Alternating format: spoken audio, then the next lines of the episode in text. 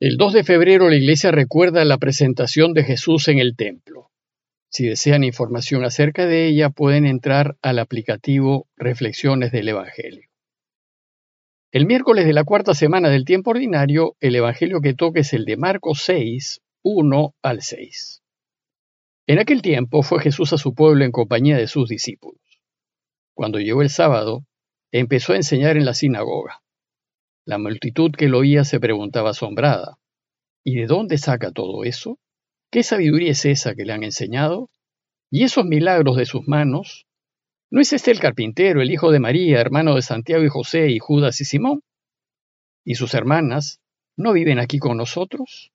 Y esto les resultaba escandaloso. Jesús les decía, no desprecian un profeta más que en su tierra, entre sus parientes y en su casa. Y no pudo hacer allí ningún milagro solo curó a algunos enfermos imponiéndoles las manos. Y se extrañó de su falta de fe, y recorría los pueblos de alrededor enseñando. Hemos terminado de reflexionar en los cuatro milagros y prodigios en donde Jesús se nos ha revelado como el Mesías, pues calma las tempestades, libera a los hombres del mal, devuelve la salud a la gente y vence a la muerte dando vida. Sin embargo, sus discípulos aún no caen en cuenta que Él es el Mesías esperado. No comprenden, y les va a tomar un tiempo descubrirlo para poder proclamarlo. En el presente pasaje, Marcos nos relata la vuelta de Jesús a su pueblo, a Nazaret, en compañía de sus discípulos. Con este relato, Marcos busca mostrarnos que Jesús no solamente fue rechazado por las autoridades político-religiosas de Israel, ni solo por su familia, sino también por los de su propio pueblo, por aquellos que conoció y con los que convivió por más de 30 años de su vida. Bueno, pues Nazaret se encuentra también en Galilea, a unos 50 kilómetros de Cafarnaúm. Y según Marcos, parece que Jesús no había vuelto a su pueblo desde hacía tiempo, tal vez desde que lo dejó para ir a Judea a hacerse bautizar por Juan. Y desde entonces algunas cosas habían cambiado.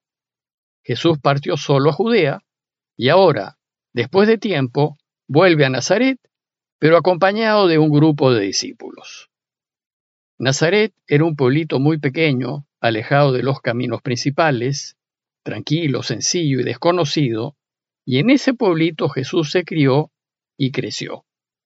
El pueblo estaba conformado por unas cuantas familias, clanes o grupos familiares, principalmente dedicadas al pastoreo, en donde seguramente todo se conocía. Vivían en sencillas casitas de uno o dos cuartos, excavadas en la roca de la montaña. Y como todo pueblito de la región, tenía su pequeña sinagoga y su fuente de agua. Allí vivía su clan familiar, esa familia amplia a la que perteneció, y allí vivió Jesús. Sin duda en Nazaret jugó de niño con los de su edad, y seguramente con ellos concurrió a la sinagoga para la catequesis infantil. Cuando fue más grande aprendió el oficio de carpintero en el taller de su padre José. Y allí trabajó hasta que cuando tuvo unos 30 años lo dejó todo y se fue a Judea a hacerse bautizar por Juan. Hemos pues de suponer que al llegar Jesús todo el pueblito lo recibió con alegría. Y Marco nos dice que cuando llegó el sábado, se puso a enseñar en la sinagoga. Parece que leer y enseñar en la sinagoga era algo que Jesús solía hacer. Pero esta vez sus enseñanzas causaron un asombro inusitado. Esta vez la multitud al oírle quedaba maravillada y decía, ¿y de dónde le viene esto? ¿Y qué sabiduría es esta que le ha sido dada? Marcos no nos dice lo que enseñó, pero lo que dijo ciertamente maravilló a la gente, a tal punto que no podían entender cómo es que Jesús pudiese hablar con tanta sabiduría. Sin embargo, parece que no solo enseñó con sabiduría, sino también da la impresión de que realizó algunas curaciones, pues la gente dijo, ¿y esos milagros hechos por sus manos? Probablemente se trató de las curaciones por imposición de manos, pues hacia el final dice que solo curó algunos enfermos imponiéndole las manos. Pero si bien ellos están impresionados de lo que dice y hace Jesús, no reconocen que está lleno del Espíritu de Dios. Entonces, desconcertada la gente no puede creer lo que está viendo y oyendo. ¿Cómo es posible que Jesús enseñase lo que estaba enseñando y pudiese curar imponiendo las manos? Pues antes, cuando vivió entre ellos, jamás hizo algo parecido. El asombro se debía a que ese Jesús que conocieron desde niñito nunca dio muestras de tanta sabiduría ni hizo nada parecido a curaciones milagrosas. Y dice el texto que se escandalizaban a causa de él. La palabra escandalizar viene del griego y significa propiamente quedar desconcertado, quitar el piso, hacer caer.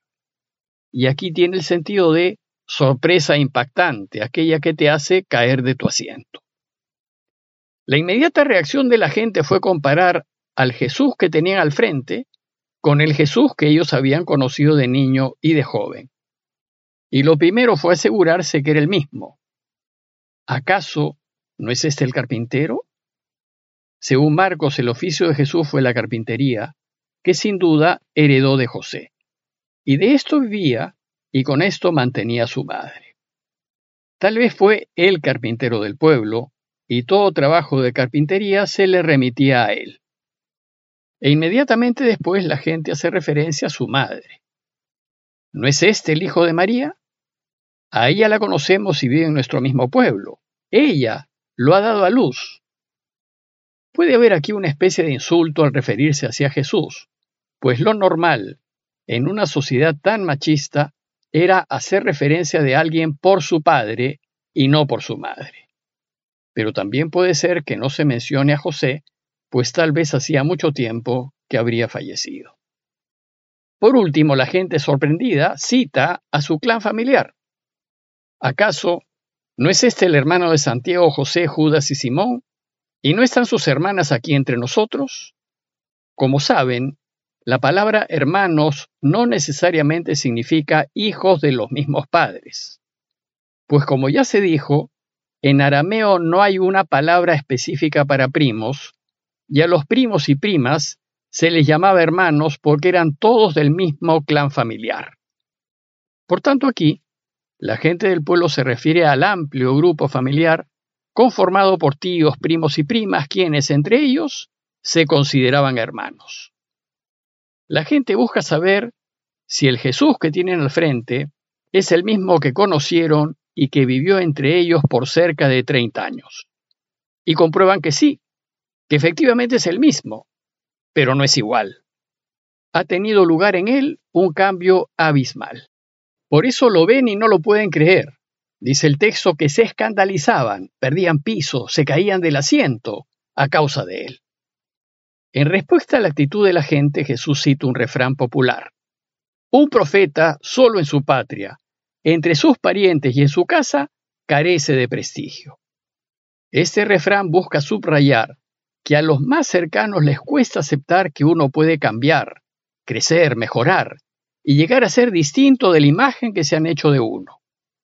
Y Jesús se considera a sí mismo un profeta rechazado, como lo fueron Elías y Eliseo. Toda esta tensión que se generó con el regreso de Jesús nos debe llevar a pensar que durante su infancia, juventud y temprana adultez, Jesús debió haber sido un judío total y absolutamente normal, un campesino más, y nada lo debió distinguir de sus semejantes, excepto su inteligencia extraordinaria, que tal vez por su modo discreto de ser no la hacía notar. Lo cierto es que durante sus años en Nazaret, Jesús pasó totalmente desapercibido. Fue uno más, un honesto carpintero del lugar. Fue tan normal que nada de lo que dijo o hizo durante esos primeros 30 años de vida pudo hacer prever que él podría ser el Mesías esperado. Por eso ahora que aparece como un sabio profeta, los suyos no quieren darle crédito, pues lo conocieron como era, y ahora se resisten a aceptarlo como es. Esta vez Jesús se presenta en su patria como un profeta inspirado por el Espíritu de Dios, pero ellos saben que es solo un artesano. Y aunque dicen conocerlo, en realidad no lo conocen, pues se preguntan asombrados, ¿Y de dónde le viene toda esta sabiduría? Recordemos que los evangelios no nos cuentan la vida de Jesús, no son biografías de él, son una especie de catecismos que buscan demostrarnos que Jesús es el Mesías. Y como lo que hizo y dijo Jesús durante su infancia y juventud y temprana adultez, nada aporta a demostrar que Él es el Mesías, los evangelistas no nos hablan de esta etapa de su vida. Nada nos dicen de su infancia, juventud y adultez, pues en esos años no hay ningún signo que muestre que Él es el Mesías. En conclusión, este relato nos muestra que su propio pueblo lo rechazó, y a fin de subrayar este rechazo, el texto no menciona el nombre de Jesús. Para referirse a él, los suyos solo usan pronombres despectivos como este o ese. El texto concluye diciéndonos que Jesús se maravilló de la falta de fe de sus paisanos.